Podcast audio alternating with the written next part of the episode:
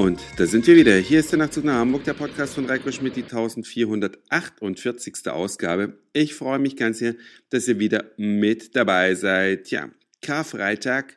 Viele von euch waren sicherlich in der Kirche und das bringt mich auch zu meinem ersten Thema.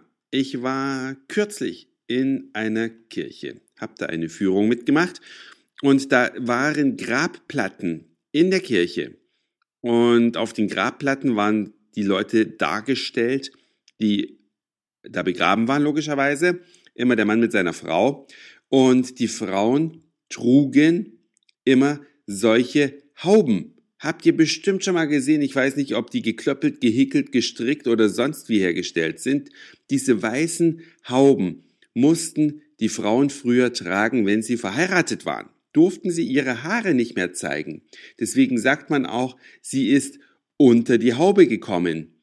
Mit der Hochzeit wurden die Haare durch eine Haube verdeckt. Ich fand das eine ganz interessante Erkenntnis, denn wir sind ja als Mitteleuropäer gern dabei, auch gern als Nordamerikaner. Wir zeigen auf die, die aus religiösen Gründen Verhüllungen von Körperteilen vornehmen und äh, ich spreche jetzt speziell vom Schleier, der ja in der arabischen Welt von den Frauen häufig getragen wird. Ich spreche nicht von der Burka, die ich auch menschenverachtend finde. Aber wir alle haben so mit unseren kleinen Vorurteilen zu kämpfen. Wenn ihr mal so auf euch selber draufschaut oder in euch reinguckt, vielleicht ist es da genauso. Ja, man schaut auf die anderen und denkt, hm, guck mal, die machen Sachen, die ich doof finde. Aber was wir im selben Atemzug nicht erwähnen, wir haben es früher auch nicht anders besser gemacht. Klar, wir haben uns weiterentwickelt. Insofern äh, nach, noch so ein bisschen verständlich.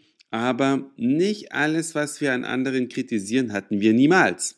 Ja, das muss man sich immer mal wieder in Erinnerung rufen. Also wenn ihr mal in Kirchen seid und da gibt es solche Grabplatten, dann schaut euch das ruhig mal an ob da die Damen auch unter der Haube dargestellt sind. Und vielleicht macht ihr auch das ein oder andere Foto von, für mich und schickt es mir einfach an nachtzug.email.de und sagt natürlich bitte auch dazu, ob ich es veröffentlichen darf. Und danach war ich dann auf der Suche nach einer Stärkung. Es war so um die Mittagszeit herum und ich wollte eine Kleinigkeit essen. Und alle kennen natürlich All You Can Eat. Das haben Gaststätten, Restaurants oder Bistros irgendwann mal erfunden. Ich halte das für eine fürchterliche Unsitte, dass es All You Can Eat gibt, denn das wird immer mal wieder ausgenutzt von Leuten, die wegen des All You Can Eats dahin gehen und das sind meistens Leute, mit denen man eigentlich nicht in einem Restaurant sitzen möchte. Aber diese Unsitte hat nun mal um sich gegriffen und man kriegt es nicht mehr aus der Welt. Aber es gibt auch noch andere Formen von Werbung oder von, ja, wie soll man sagen, von Promotion. Wie sagt man es? Ich jedenfalls bin an dieser kleinen Gaststätte hängen geblieben, denn die hatte ein Werbemenü ausgeschildert. Und mir hat dieser Begriff so gut gefallen, weil es stand eben nicht groß drauf, Offer oder Special Deal oder irgend so ein englischer Ausdruck, sondern man hat die Sache schlicht und ergreifend bei ihrem deutschen Namen genannt. Werbemenü. Für 4,90 Euro gab's da eine Kleinigkeit zu essen mit einem Getränk dabei im Werbemenü. Wunder, wunderschöner Ausdruck. Und ich weiß nicht, ob es euch auch so geht, man freut sich dann immer mal wieder, wenn man über solche Ausdrücke stolpert, die scheinbar schon ausgestorben sind, weil ja heute alles einen englischen Namen bekommt. Ne? Selbst die Happy Hour, dafür das kann man irgendwie auch gar nicht so richtig übersetzen, weil das dann doof klingen würde.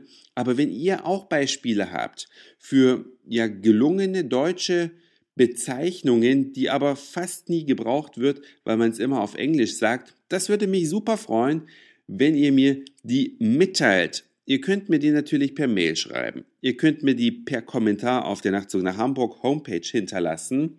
Ich freue mich auch sehr, wenn ihr auf den Nachtrufbeantworter sprecht. Die Rufnummer findet ihr natürlich auf der Homepage von Nachtzug nach Hamburg. Ja, ihr könnt auch eine Postkarte ans Postfach schreiben, was auch immer ihr möchtet. Jede Art von Feedback ist sehr willkommen, denn das war's für heute. Dankeschön fürs Zuhören, für den Speicherplatz auf euren Geräten. Ich sag Moin, Mahlzeit oder guten Abend, je nachdem, wann ihr mich hier gerade gehört habt. Und dann hören wir uns vielleicht morgen wieder. Euer Reiko.